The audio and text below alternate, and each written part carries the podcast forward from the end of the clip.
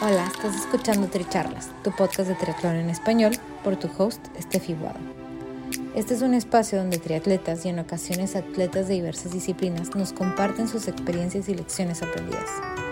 Además, podrás escuchar de expertos y o conocedores sobre temas que te ayudarán a potenciar tanto tu desempeño físico como mental. Nuestro objetivo es que de cada episodio te lleves información valiosa para acompañarte en tu crecimiento de mente, cuerpo y espíritu. Déjate inspirar y ponte a entrenar. Si te gusta lo que escuchas, te agradecemos compartas el episodio, nos sigas y nos apoyes con un rating de 5 estrellas.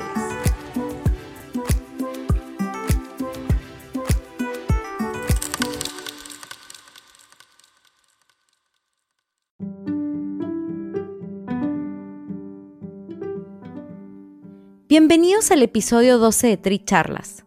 Sigue tu pasión. Yo soy Steffi Guado y nuestro invitado del día de hoy es Arturo Chávez. Arturo tiene el récord nacional en salto alto con 2.31 metros y ha representado al Perú en diferentes competencias internacionales, incluyendo las Olimpiadas de Río en el 2016. Arturo es egresado en Administración de la Universidad de Lima y estudió una maestría de gestión del deporte en Inglaterra. En nuestra charla, Arturo nos comparte sobre su recorrido en el deporte desde temprana edad y cómo su pasión lo mantiene activo en perseguir nuevos y mayores objetivos.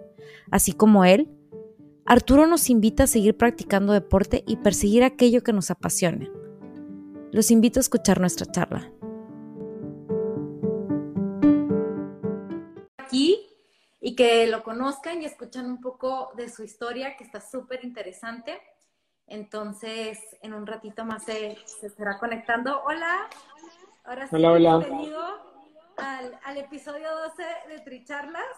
Este, eres mi primer este, invitado que no es este ciclista. sí, bueno, sí, sí, sí. Este, pero bueno, el atletismo es una parte importantísima y yo sé que tú no solamente haces salto alto. Entonces, pero ese es como tu, tu prueba principal, ¿no? Así es. Bueno, realmente sí es, es, es lo único que hago, pero solo salto alto. El, deporte sí. sí. Ok, pero bueno, cuéntanos para los que no te conocen un poquito más de ti, este, qué es lo que estás haciendo ahorita y bueno, ya vamos avanzando a partir de ahí. Bueno, este, yo hago atletismo, que es este, el deporte creo de los más antiguos que hay en, en la tierra y dentro del atletismo el salto alto. Este, vengo haciendo este deporte desde que tengo más o menos 17 años, 18 años, o sea, ya hace 12 años. Y bueno, soy el récord nacional, he participado en las Olimpiadas de Río 2016, eh, tengo una que otra medalla internacional en, a nivel bolivariano y sudamericano. Y bueno, mi marca es 2 metros 31, ¿no? Que es la tercera mejor marca de Sudamérica. ¡Wow!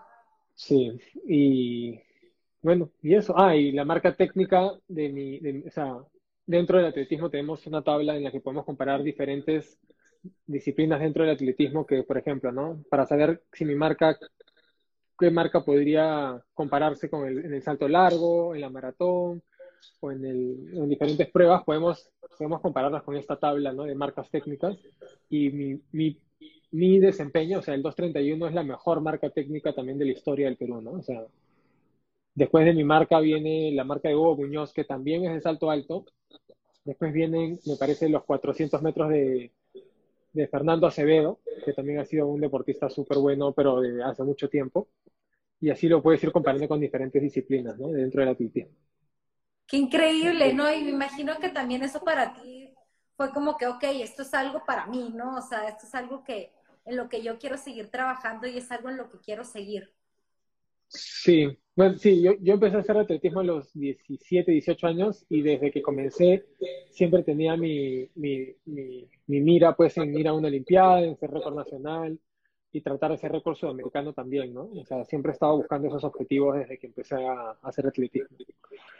Pero cuéntame, ¿para ti siempre ha sido como que el deporte siempre ha estado presente en tu vida o fue como que no tanto o no a nivel competitivo y luego a los 17 años encontraste como que esta pasión que te llevó o cómo fue para ti esta experiencia? Este, bueno, sí, yo desde chiquito siempre, siempre he sido súper hiperactivo y súper movido y, y siempre mis papás me pusieron en todos los deportes posibles para tratar de quemar toda esta energía que tenía, pero nunca, nunca resultó. Pero sí, pues yo he hecho karate hasta cinturón marrón de chiquito, hacía natación, que no me gustaba mucho la natación, jugaba, jugaba fútbol, este, y también hacía básquet, que fue el deporte con el que más, con el que, o sea, que más fuerte entrenaba antes del atletismo, que fue hacía básquet, que estuve entrenaba por un club, que era el Club Naval, después me pasé al, a la Universidad de Lima y entrenaba por la Universidad de Lima y el Real Club, ¿no? El Club Real. Y yo hacía atletismo desde los 17 hasta, o sea, a la par con el básquet desde los, desde los 16 a los 17 hacía básquet y atletismo, ¿no? Y usaba el atletismo para tratar de mejorar pues en el, en el básquet, correr más rápido, saltar más alto, tener más, más físico, correr de, o sea, con una mejor técnica, ¿no? Pero poco a poco me fue enamorando más el atletismo y el salto alto y me quedé pues en el salto alto, ¿no? Pero desde chiquito siempre he hecho deportes.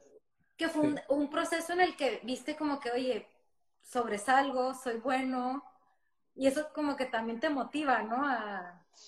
Sí, o sea, siempre en los deportes he sobresalido un poco, no era el mejor de mi colegio ni nada, pero siempre tenía mucha energía y me gustaba mucho, entonces le dedicaba mucho tiempo al deporte. Y, bueno, en, el básquet era bueno, estuve en una preselección de básquet, eh, mi categoría que era a nivel juvenil, pero para poder ingresar a la de Lima dejé un tiempo de entrenar, ¿no? Entonces quería, quería ingresar a la universidad y, y me dediqué a estudiar un poco más para poder ingresar y no le, no le dediqué tanto tiempo al básquet. Y fue en ese proceso, pues a los 17 años, 18 años, que empecé a, a hacer atletismo y, dejar el básquet, como que no, no, no, no seguí con el básquet tanto, ¿no? Entonces, en el atletismo también empecé y no me fue tan bien al principio. A nivel nacional no era el mejor, tenía, no tenía bastante competencia, pero me gustaba mucho y entrenaba todos los días. O sea, yo era una persona que si algo me gustaba, por ejemplo, en el básquet, aparte de entrenar las tres horas que entrenaba en el básquet, podía estar cinco o seis horas con mi pelota entrenando solo en la calle o, en el colegio llevaba mi pelota y en el recreo solo jugaba básquet sin importar que mis amigos no quisieran jugar, yo estaba ahí solo practicando.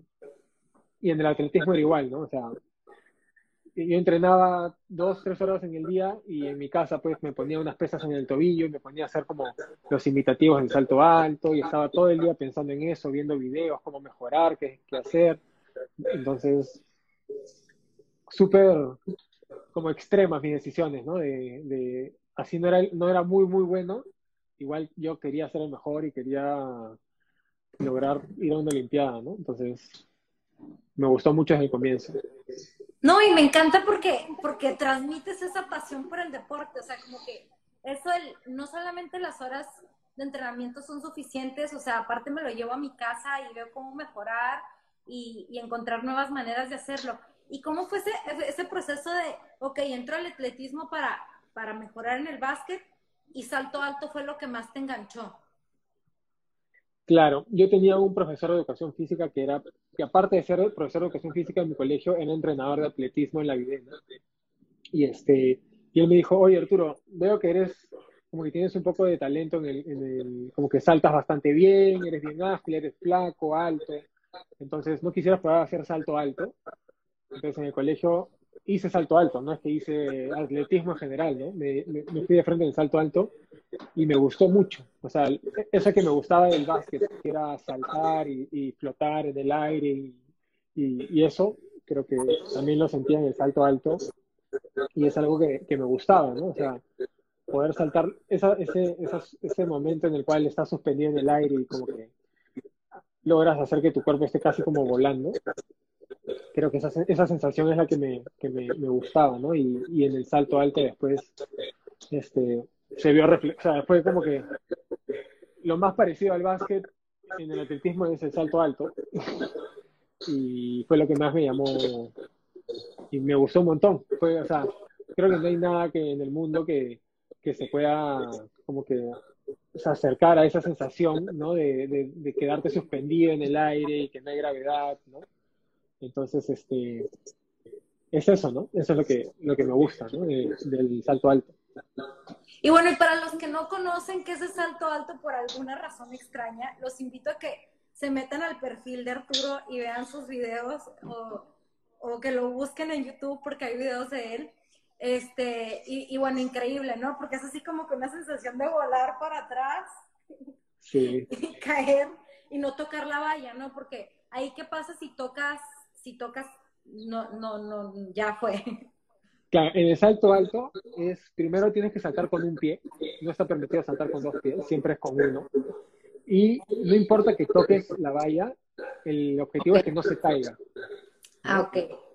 No puedes agarrarla con la mano, o sea, no puedes agarrarla, o sea, no puedes saltar, agarrarla y volverla a poner en el sitio, sino tienes que siempre pasar por arriba de la valla, o sea, de la varilla, ¿no? Y así la toques y se mueva, si se queda en su lugar y no se cae, ¿no? Porque tiene dos soportes donde se pone la, la varilla, si no se cae, es válido el salto, ¿no? Siempre y cuando no se caiga la, la varilla, es válido. Si se cae, es cuando ya la, el salto es nulo, ¿no? Tienes tres intentos por cada altura, o sea, y una vez que pasas la altura, tienes tres intentos para la, altura siguiente o la altura que tú elijas. Ok. O sea, por ejemplo, ¿sabes que hiciste el récord nacional? ¿Dónde fue y, cómo fue que tú dijiste, bueno, yo voy por 2.31? Claro, este, el, el, el récord nacional, o sea, fueron dos competencias en, en un periodo de una semana más o menos. Yo me fui primero a, a Monterrey, a México. Ah, mira. Este, sí. Y yo estaba buscando la clasificación para las Olimpiadas y me pedían 2 metros 29, ¿no? Entonces, el, el, el la primera competencia fue en Monterrey, que es a la altura del mar, más o menos, a, a 100 metros sobre el nivel del mar, no es muy alto y, ahí competí con varias personas de, de, otros países y con, y con mexicanos que también saltaban, ¿no? De los cuales está Edgar Rivera, que es un amigo mío con el que ya he tenido una amistad después de esa competencia. Este, buena, nos hemos encontrado en otras competencias, es como muy amigo mío. Y él también clasificó a las Olimpiadas, o sea, competimos juntos a las Olimpiadas también, ¿no? Entonces, esa competencia empecé saltando en 2 metros 10 este, la pasé la primera, después fue 2 metros 15, la pasé la primera, 2 metros 18 me parece, que también la pasé la primera, de ahí nos fuimos, solo quedamos después yo y él, que era el otro mexicano con el, con el que estábamos compitiendo, y decidimos en vez de ir a 2.22, irnos a 2.25 de frente, saltamos 2.25, los dos lo pasamos, y ahí dijimos 2.29. Para, clasificar a la Olimpiada. claro, para clasificar. Él también tenía que clasificar a la Olimpiada, que no había saltado esa, esa marca. Y los dos la pasamos y los dos clasificamos. Y después estábamos empatados, porque habíamos hecho exactamente la misma secuencia, la teníamos igual. Y para desempatar teníamos que ir, volver a intentar 2.29, bajar. Lo que pasa es que de ahí, de ahí fuimos a 2.31 de 2.29 a 2.31 y los dos ya no la pasamos. Okay. Entonces, como ya tuvimos nuestros tres intentos y no la pasamos, teníamos que ir bajando de dos en dos hasta que uno la pasara y el otro no. Ok, ese es como el desempate. Claro, es el desempate. Ya ese, ese resultado ya no está, eh, o sea, ya no es oficial, como no, no termina a ser el resultado final, pero sí, sí cuenta para ver quién es el, el primero o el segundo puesto. Ok. Y una semana después de esa competencia, este, él ya no estaba ahí, él se tenía que regresar a Alemania, donde vive, y yo me fui a México de eso, a otra competencia que ya no era, este, ya no era el nacional de México, sino era una competencia abierta, donde, donde iban un poco menos de personas a competir. Y en esa competencia empecé igual 2 metros 10, después fui a 2 metros 16 después me fui a 2 metros 26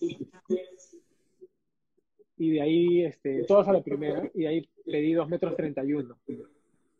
y la primera la boté, no estuve súper cerca, pero la boté, y el, en el segundo intento la paso y es donde hago el récord nacional. Pero ya estaba clasificado a la Olimpiada de la semana pasada, pero ahí hago la, el récord nacional que es 2.31, ¿no? y con, ese, con, ese, con esa altura en ese momento estaba sexto en el mundo. ¡Wow! Pero cuéntame, o sea, ¿tú qué crees que hizo la diferencia en, de esa vez que hayas podido hacer ese extra? O sea, ¿cambió algo en tu manera de pensar, en tu visualización?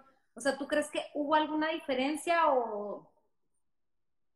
Yo creo que son varios factores, ¿no? Yo creo que el atletismo es, hay, hay un tema de, preparación y que tienes que estar bien preparado para la, para que tener la fuerza, tener la agilidad, la elasticidad, y, también está el otro factor que es sentirte bien, ¿no? Uno tiene que sentirse bien en ese momento, ¿no? Tienes que sentirte ligero, tienes que sentirte con energía, tienes que estar, como que tu cabeza tiene que estar este, solamente pensando en el, salto alto y no pensando en otros problemas que puedes tener en, afuera, ¿no? O sea, tienes que estar totalmente como disociado de la realidad y estar solo pensando en, en eso, en ese momento, ¿no?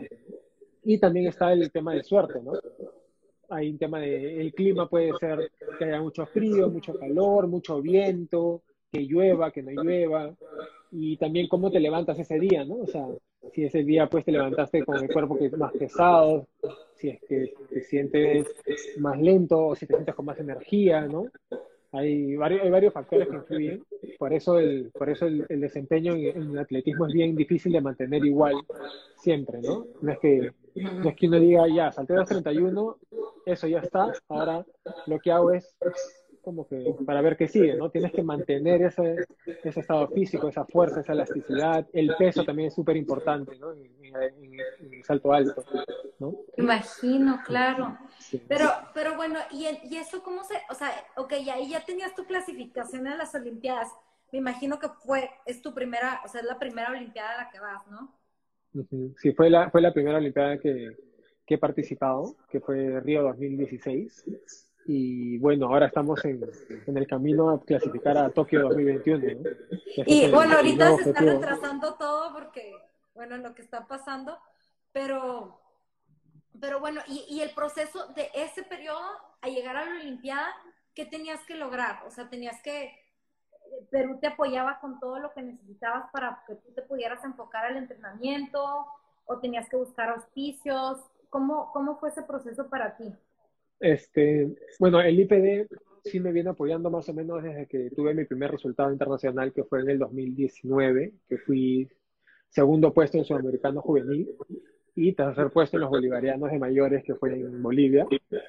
Este, entré a un programa de apoyo al deportista que está dentro del IPD, ¿no? que, ha ido incrementándose dependiendo de mis resultados y de mis logros, ha ido este, como que subiendo el apoyo dependiendo del nivel de que estaba, ¿no? Una vez que, que o sea, antes de la clasificación, que fue en el 2016, en el 2013 y 2014 yo saqué medalla de oro en los bolivarianos, en el 2013 medalla de plata en los Juegos de Sur, en el 2014 en el 2014 fue el Mundial Indoor, ¿no? llegué a ir a un Mundial Indoor. Y todos esos resultados me fueron subiendo de nivel y categoría. Y sí, sí, sí, tenía un buen apoyo para, para mi preparación. Pero yo igual, este, igual no, no, siempre ha sido suficiente para llegar a un alto rendimiento, ¿no? O sea, yo creo que los auspicios son súper importantes. El IPD creo que cumple con lo que debería hacer.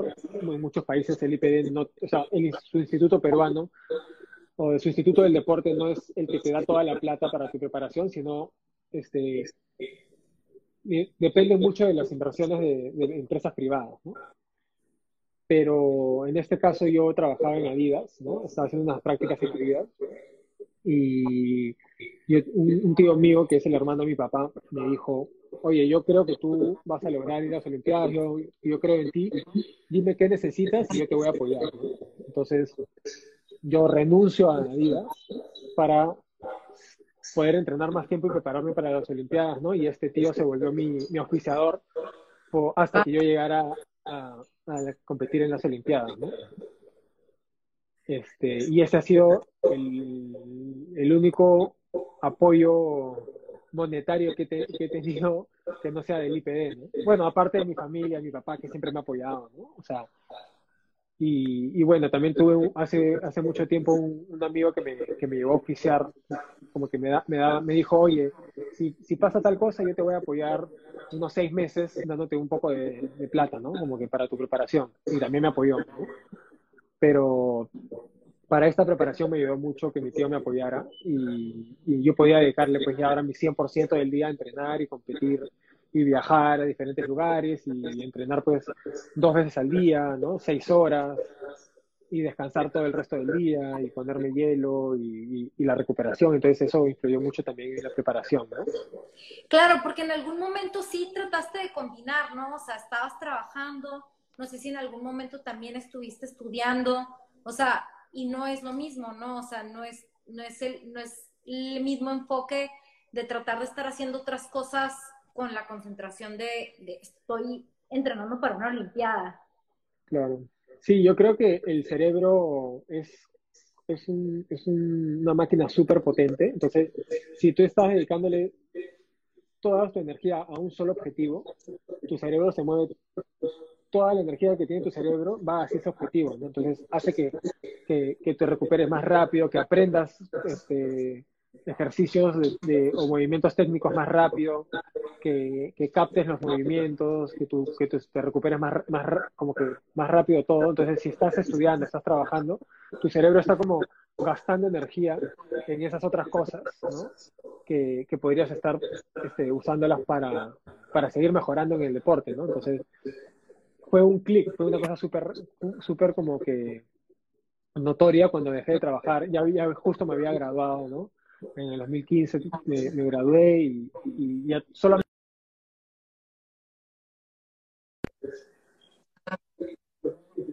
Fue, fue eso, ¿no? Fue entrenar y, y, creo que al dedicar el 100% de mi tiempo a eso hace que, que, lo, que lograra ese objetivo. Imagino que también ya con, lo que me estás contando de que tenías como que el apoyo de algunas personas de tu familia también es esta como cierta responsabilidad, ¿no? Y, y aparte el orgullo de que voy representando a mi país. O sea, es como que una combinación de, sentimientos. No sé, eso quiero pensar yo. No sé cómo, cómo es eso para ti. O sea, sí, yo siempre, o sea, siempre me ha, a mí me encanta mi país, me encanta el Perú, me, me siempre me he sentido súper orgulloso de representarlo en,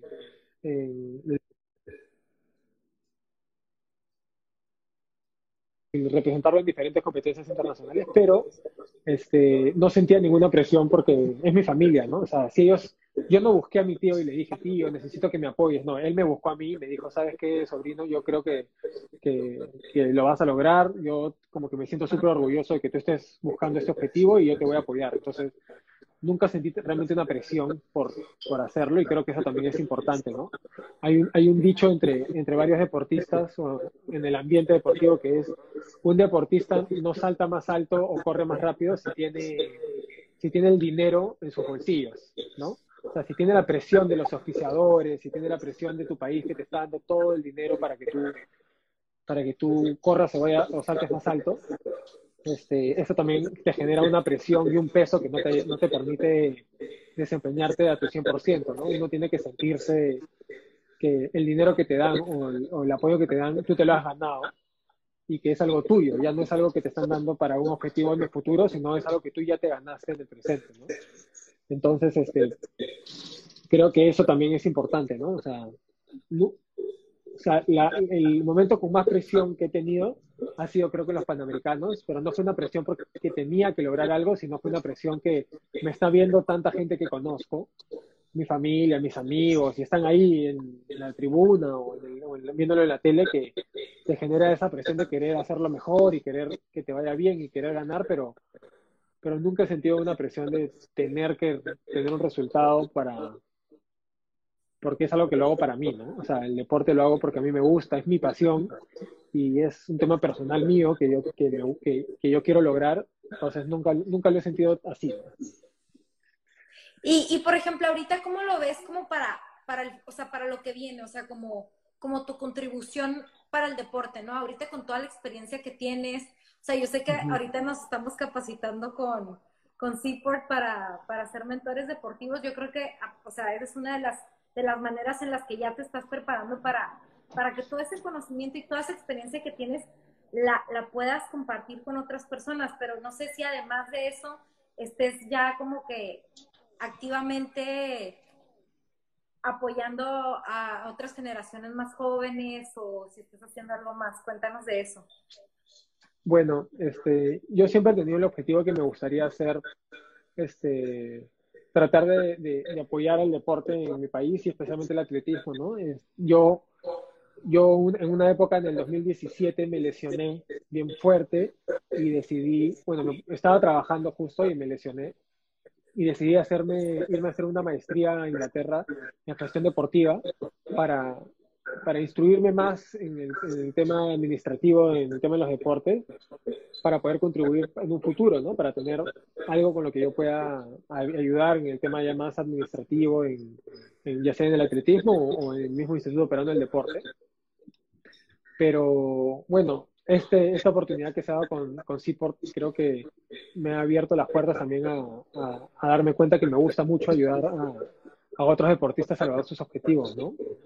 Este, yo soy ahorita parte de un club que se llama el Club La Molina, que es de atletismo, donde el entrenador es Augusto Málaga, donde también entrena Paula Mautino, Diana Basalar, ¿no? Hay varias personas del atletismo que, que, con resultados en este club.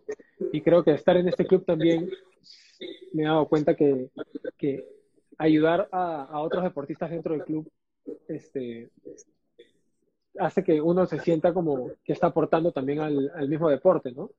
Ya sea con aspectos técnicos o motivando a los chicos diciéndoles, mira, tú puedes, tú puedes lograrlo, este, o, como decía en el aspecto técnico, mira, sube la rodilla, eso se hace así, ¿no? Entonces, todos esos temas creo que, que, que son súper buenos. Yo creo que los deportistas tienen que buscar de, de alguna u otra manera retribuir al deporte, ¿no? O sea, así, así el deporte no te haya dado, pues, este, plata, dinero o, muchos recursos o lo que sea, yo creo que sí te, sí te da este, una sensación, pues, de logro, de, de, de haber de realización, ¿no? Entonces creo que eso, eso, eso es un sentimiento súper importante que, que hay que tratar de retribuir sobre el deporte de alguna manera, ¿no? Claro, ¿no? Y aparte que se nota que es tu pasión, o sea, que más claro que eso y, una vocación muy fuerte que tienes, ¿no? Entonces, por ejemplo, si, si le tuvieras que decir a, alguien que, que, también está buscando una clasificación a una Olimpiada, ¿qué, qué consejo les darías? O sea, desde, desde su tu entrenamiento mental, personal, físico, de, de todos, no sé, los sacrificios, ¿qué consejo les darías desde tu experiencia? Yo, yo creo que si, una, si hay, es una atleta que ya está buscando una clasificación a una competencia o una limpiada, yo creo que ellos deberían darse un momento para, o sea, ya sea pues una hora a la semana de, de sentarse y pensar qué es lo que estamos haciendo y qué cosas no estoy haciendo que podría hacer. ¿no? Yo creo que este, uno a veces entra mucho en una rutina, ¿no? Que es que la rutina es importante igual para, para, para lograr ciertos objetivos porque te ayuda pues a, a, cumplir con, con, los, con las metas que tienes diarias o semanales para llegar a un objetivo, pero también se puede este, ser un poco más crítico en lo que estás haciendo o, ponerte a, a, pensar si realmente lo que estás haciendo está bien, si es que te está sirviendo y qué otras cosas se podría estar haciendo que no haces, ¿no? Porque uno pues ya se despierta temprano, se hace toda su rutina de entrenamiento, regresa a su casa, te pones hielo y ya, listo, terminé mi rutina del día y ya espera el siguiente día, pero uno no sabe, pues, a ver, estoy estirando en las noches, eh, me estoy echando, me estoy poniendo crema, estoy yendo al fisioterapeuta, eh, estoy comiendo bien, estoy comiendo lo suficiente, es todas esas cosas que uno a veces ya como que ya dice, no, esta es la forma de hacerlo y, así voy a tratar de hacerlo, a veces puede, puede hacer que no estés llegando a los resultados, ¿no? o que no llegues a un objetivo. Entonces, ser crítico en lo que haces este, y ver y pensar bien qué otras cosas podrías hacer que te podrían ayudar, que no estás haciendo, o investigar qué hacen otros deportistas que tú no haces y ver la forma de hacerlas. Yo creo que eso es súper importante para, para, llegar, para, para llegar a tus objetivos, ¿no? Porque este, a veces cuando uno sigue haciendo lo mismo siempre, siempre tiene los mismos resultados, ¿no? Entonces, bueno, eso es un dicho que siempre se, que siempre se dice, ¿no? De si quieres tener otros, otros resultados, no, no hagas siempre lo mismo. Claro.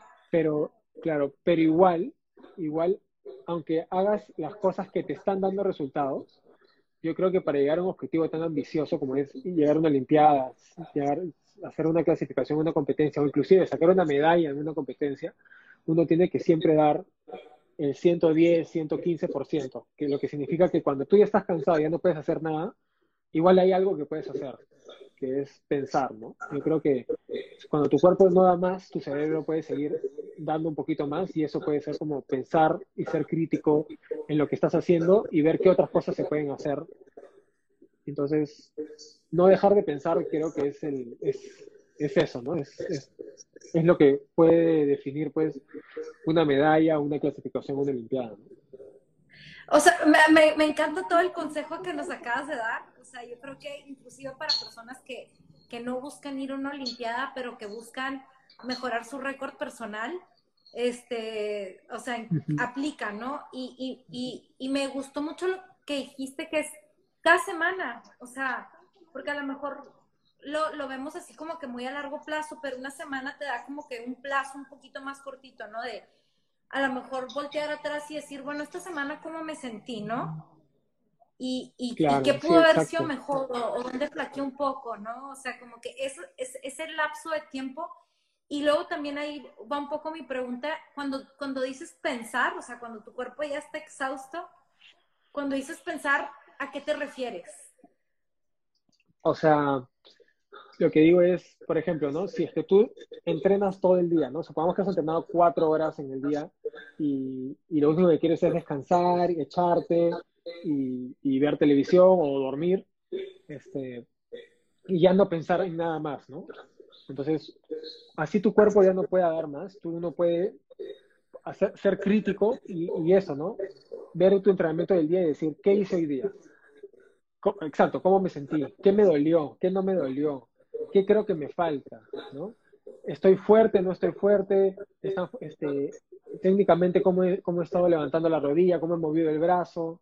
Y, y, no solamente hacer las cosas por hacer, ¿no? Yo sé que uno tiene entrenador y sigue los pasos del entrenador, pero el entrenador también le sirve saber qué es lo que tú sientes o qué es lo que has, has hecho y no simplemente seguir haciendo lo que el entrenador te dice o decirle a tu entrenador, mira, cuando hago este ejercicio, siento esto, siento que necesito más fuerza en la pierna, me, me duele la pantorrilla cada vez que hago esto, necesito más fortalecimiento en la, en la pantorrilla. Entonces, uno a veces entra en una, rutina y, sigue haciendo lo mismo como una máquina y, ya no se pone a pensar y ser más crítico en lo que está haciendo cada día, ¿no? Yo creo que eso, hacer los ejercicios sin pensar también es, es algo que muchos deportistas hacen, que yo creo que podrían este, que podrían, ¿cómo se llama?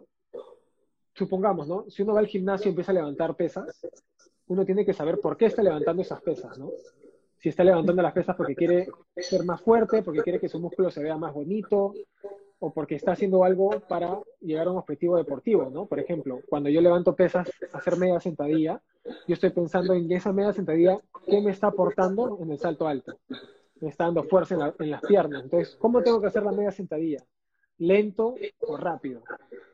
Le tengo que poner mucho peso o poco peso, ¿no? Y pienso cada movimiento en, el movimiento que tengo que hacer en el salto alto. Entonces, si en el salto alto tengo que saltar lo más rápido que puedo para ir lo más alto, lo mismo lo hago en las pesas. O sea, ser súper consciente en el ejercicio que hago, no solamente por hacer, ¿no? eso, eso que me está ayudando para mi objetivo. Creo que eso es súper importante. Y, y, yo creo que, creo que parte de eso es como una visualización constante, ¿no? Porque, o sea, mucho de lo que escucho es, lo visualizo mientras estoy haciendo esto, visualizo mientras estoy descansando y eso, y al final es un poco eso también, ¿no es cierto? Sí, o sea, yo creo que ser el tema de visualizar y ser consciente de lo que uno hace ayuda bastante a, a tener mejores resultados. Yo creo que el cerebro funciona, funciona así, ¿no? O sea, uno cuando está más, más metido en algo, por eso, como lo mismo que decíamos, ¿no? Solamente si estás preparando para una limpiada o para una clasificación y te pones a trabajar, te pones a estudiar, este, te va a quitar este tiempo de lo cual, o sea, estudiar no te cansa el cuerpo, ¿no? Estar sentado trabajando también no te cansa el cuerpo, pero si usas, usas energía de tu cerebro, o sea, estás usando tu cerebro, que tu cerebro podría estar usándolo para, eh, para para como enfocarse en el deporte, ¿no? O sea, enfocarse en lo que has hecho en, el día. Este, las o sea, si uno quiere, por ejemplo, cambiar la técnica de, correr, uno corre con, con, el brazo muy, muy abierto, con la mano muy arriba, o, o las rodillas no están levantándose lo suficiente. Esa, esa, esa técnica, para cambiarlo, tu cerebro tiene que estar pensando y pensando en qué es lo que tienes que hacer, ¿no? Y, y, si, lo, y si eres obsesionado y lo haces durante todo el día y lo practicas todo el día sin necesidad de, estar haciendo ejercicio, ¿no? Solamente cerrando los ojos y, y, y como meditando o poniéndote en el momento de correr, ¿no? Y, haciendo el gesto deportivo que quieres cambiar y ver cómo lo haces. Eso hace que tus neuronas empiecen a funcionar y empiecen a a juntarse o a establecerse para ese movimiento, ¿no? Entonces eso te va a ayudar a, cambiar tu técnica más rápido. Y eso no solo funciona en la técnica, sino también funciona en, en todo, ¿no? Entonces, cuando, cuando uno realmente quiere lograr algo increíble o algo fuera de lo posible, tiene que dedicar todo su cerebro a esa, a esa sola cosa. ¿no? Claro, wow, me encanta y de verdad que, o sea, esa pasión en realidad la transmites y, y yo creo que, que eso es justo, justo lo que, lo que trato de, de, compartir a través de este blog, ¿no? Este, de este, de este podcast. Que, que, la gente se quede con eso, ¿no? Que gente que ha logrado cosas extraordinarias en, en su propia experiencia las pueda transmitir y, y pues me encanta que lo, lo, compartes con esa pasión y esa vocación y te agradezco mucho tu tiempo. No sé si, si quieras decir algo más este, antes de que nos despidamos de la gente? Este, yo creo que lo único que agregaría es que todas las personas que, que, están buscando algo que les gusta o que les apasiona, yo creo que no, no pierdan su camino, ¿no? O sea, así tengan que, hacer otras cosas que probablemente no les gusten tanto, ya sea trabajar, estudiar o, o lo que sea que hagan que, que no sea lo, que no sientan la misma pasión que hacen por el deporte. Yo creo que sigan haciendo el deporte que les apasiona y sigan buscando mejorar, sigan buscando este, ponerse retos y, hacer que su vida se llene, llena de retos en, ese deporte, ¿no? O en lo que practiquen, ¿no? O así, o así no sea deporte, así sea arte, así sea música, así sea danza, así sea este, pintar o hacer esculturas. Yo creo que cuando hay algo que te apasiona, no lo puedes dejar de hacer porque yo creo que eso te llena pues el, alma y te llena el corazón y creo que es súper importante en la vida para eso. Me encanta, me encanta. Oye, tengo que hacer una pregunta porque aquí te están preguntando que si vas por el 400 metros para, para Tokio o seguirás con el salto alto. Ese, ese es un, amigo que, que, se había retirado, que se llama Fabricio Vizcarra, que, que dice que, que ha vuelto a las pistas y que quiere que corra 400 metros porque como le ganen todas las carreras, y, yo haciendo saltador de alto y el corredor de 400, quiere a ver si, si también puedo correr 400, pero, pero ya veremos. Cuando termine fácil mi, mi, mi vida como saltador de alto, podré, podré ganarle en 400 metros a Fabricio Vizcarra. Ah, muy bien. Entonces, chiste local. Así es, así es. Bueno, igual lo tenía que preguntar, así que se preguntó y se dijo. Claro. Súper. Pues mil gracias. Nos quedamos con, con ese, en ese mensaje de seguir nuestra pasión y, y pues tener conciencia plena en, en, todo lo que hacemos, ¿no? Sí, claro que sí. Y bueno, a todos los que hacen deporte, este, felicidades, porque creo que hacer deporte es algo súper hermoso y sigan haciendo lo que les gusta, ¿no? Muchísimas gracias, me encanta. Listo, Sefi, chao. Adiós, gracias.